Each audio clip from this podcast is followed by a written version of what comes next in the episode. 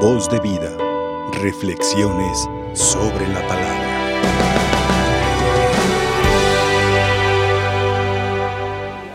Dice San Pablo, permítanme que les digas unas cuantas cosas. También a mí permítanme que les diga unas cuantas cosas. En días pasados le dimos unas vacacioncitas a San Mateo, a San Marcos, perdón. Le dimos vacaciones y tomamos el Evangelio de San Juan. Y estábamos escuchando el discurso del pan de vida eterna. ¿Y qué les decía Jesús a sus discípulos? El que come mi cuerpo y bebe mi sangre tiene vida eterna. Y aunque muera, yo lo resucitaré el último día, porque mi carne es verdadera comida y mi sangre es verdadera bebida.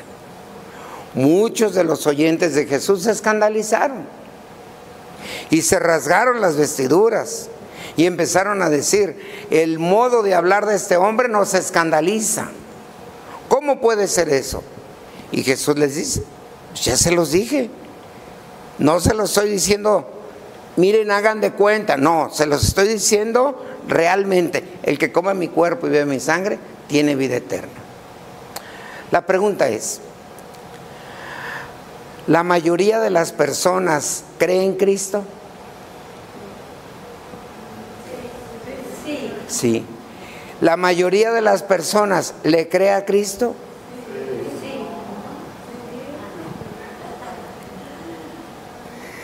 ¿El diablo cree en Cristo? Sí, sí cree. Pero no hace lo que Cristo pide, por eso está donde está. Si tú le crees a Cristo, tienes que hacer lo que Cristo te pide. ¿Y qué es lo que Cristo te pide? Primero que nada te pide que ames a Dios sobre todas las cosas. El primer mandamiento es amarás al Señor tu Dios con todo tu corazón, con toda tu mente y con todo tu ser, y a tu prójimo como a ti mismo.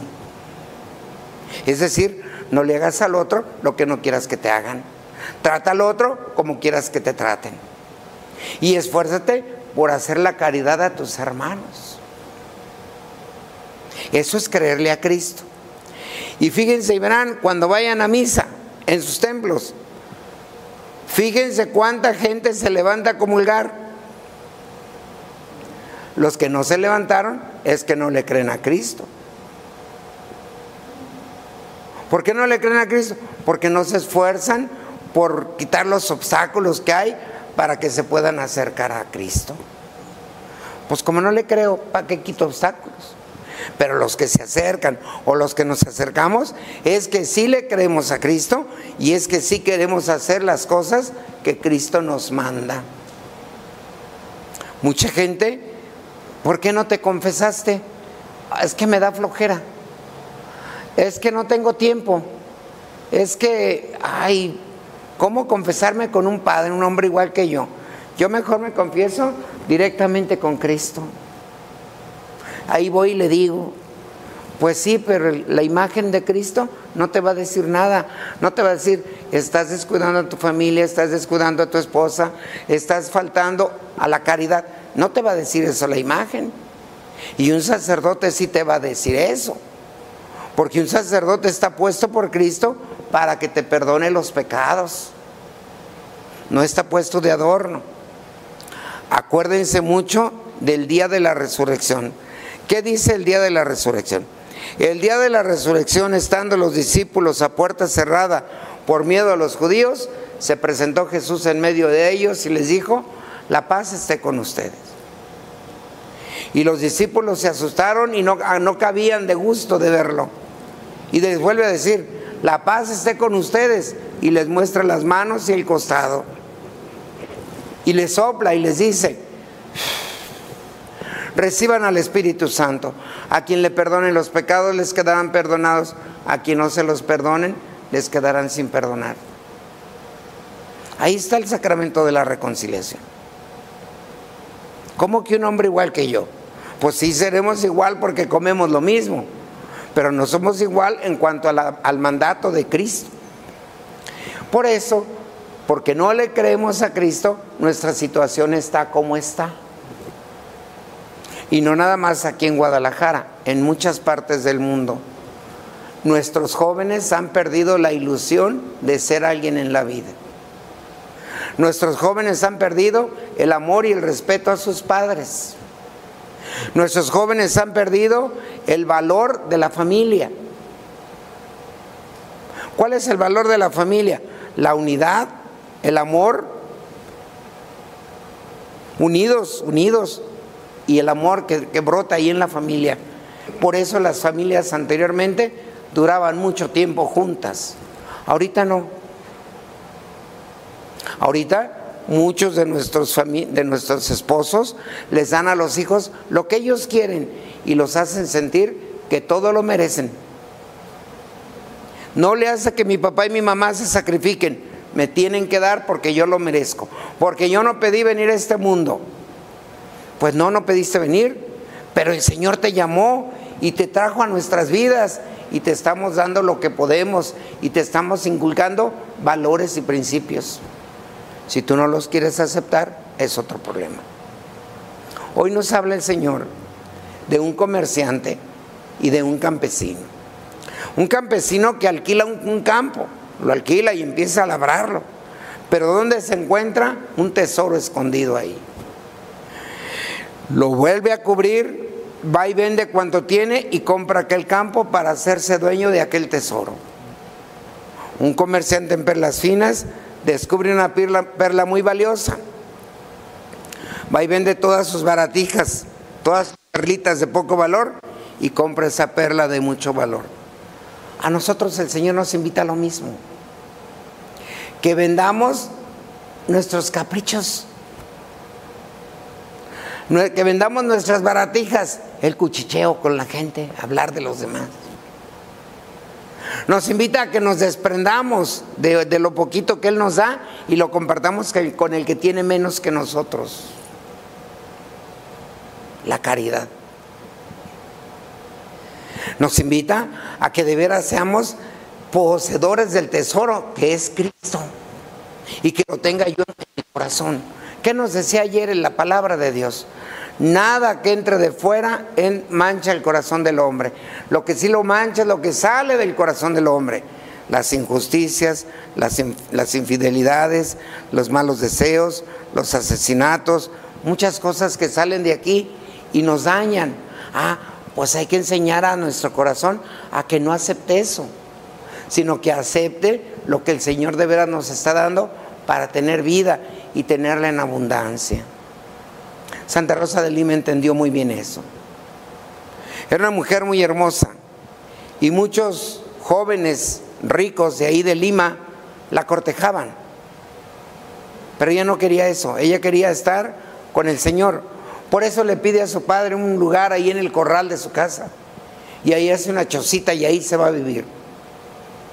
En la contemplación, contemplando la Sagrada Escritura, contemplando la pasión del Señor en la oración, pidiendo por las necesidades de su familia, las necesidades de, aquella nación incipiente que estaba empezando. Y nos enseña Santa Rosa de Lima que también nosotros tenemos que hacer eso. Hay muchas necesidades en el mundo, muchas. Mucha gente está encerrada desde hace más de más, casi dos años porque tiene miedo, pero el miedo no tiene por qué dominarte. Es que no le crees a Cristo. Es que no te has puesto en sus manos. Es que no dejas que el manto de María Santísima te cubra para que te libre de todo mal y peligro. Me dicen, muchas personas me dicen, Padre, ¿usted no tiene miedo a morirse? No. Pues modo que me vaya a quedar para semilla. No, me voy a morir. ¿Cuándo? Cuando Dios diga. ¿Cuándo te vas a morir tú? Cuando Dios diga. ¿Cuándo te vas a morir tú? Cuando Dios diga. ¿Con coronavirus o sin coronavirus? Cuando Dios diga. Cuando Dios diga. Mucha gente se está cuidando del coronavirus y tiene cerca de dos años que no sale de su casa. Y el día que salió le dieron una atropellada. ¿Cuándo te vas a morir? Cuando Dios diga. Nada más encomiéndate, Señor. El día que me llames, quiero que me llames en tus manos y quiero que el manto de María Santísima me cubra para poder ir a gozar contigo de la gloria eterna. Por tanto, déjame vender mis baratijas que tengo.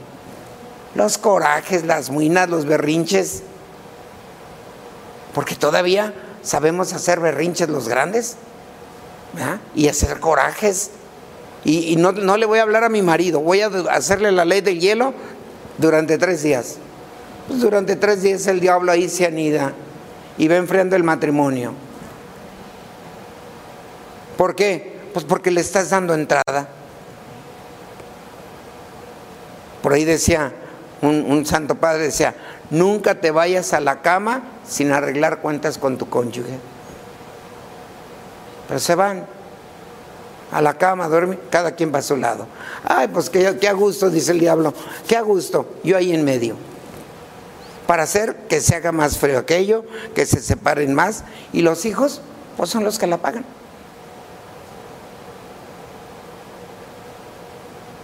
Estamos pasando por una situación muy difícil. Hoy nuestros niños regresaron a clase con muchas medidas de sanidad, gel, cubrebocas, sanitización, todo. Pero sobre todo, yo me imagino que las mamás los mandaron con la bendición de Dios. Pero se nos olvida. No estamos enseñando a nuestros hijos a tener confianza en Dios. Mucha gente llevó a sus niños, sí, pero no, mucha gente no los bendijo.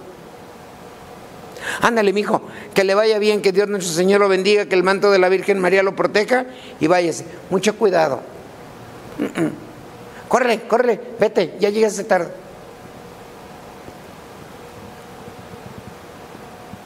Si nosotros, los adultos, no inculcamos en los adolescentes, en los jóvenes, valores, amor a Dios, amor a la iglesia, amor a la Santísima Virgen María, ¿quién les va a inculcar?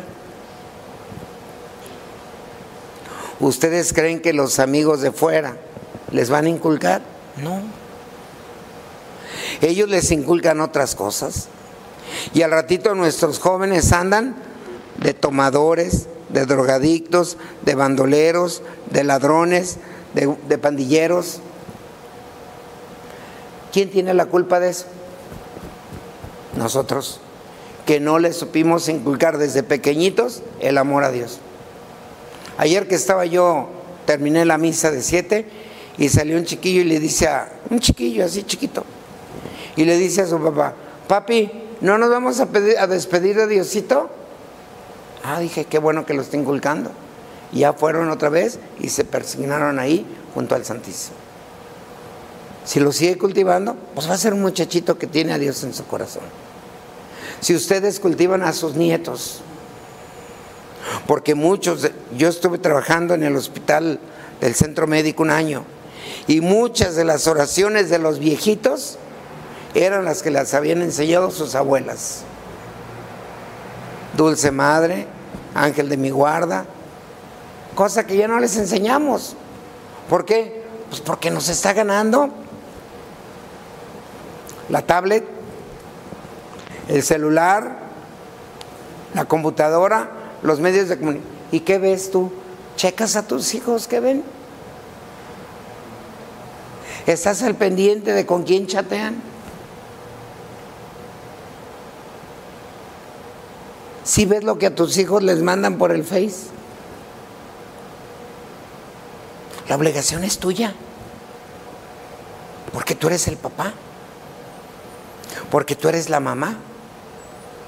La obligación compartida son con los padrinos que se comprometieron al llevarlos a bautizar, se comprometieron a enseñarles la doctrina cristiana. Los catequistas en las parroquias no pueden hacer mucho si no cuentan con la ayuda de ustedes. Hay muchas cosas, hay muchas, que, muchas cosas que podemos hacer porque nuestro mundo recobre el amor, recobre la amistad con Dios, vuelva a tener a Cristo en su corazón. Pero necesitamos trabajarle todos los días, todos los días, todos los días. El rezo del Santo Rosario a ella es infalible. Nada lo puede acabar. Con ella todo lo podemos lograr. Y recuerden, y con eso termino, recuerden una cosa, a muchos de nosotros nos atacan los hermanos separados y nos dicen, ¿qué? ¿Qué tiene? Fue una mujer como cualquiera. No, es la madre de Dios. ¿Cuál madre de Dios? Bueno, pues estudia, mi hijo, para que sepas. En el Evangelio de San Juan, en las bodas de Caná, la Virgen María fue invitada, también Jesús y sus discípulos. Era una boda que estaba empezando, unos muchachos a lo mejor inexpertos, y se les acabó el vino. Y que se acabara el vino en una boda donde no hay agua, donde no...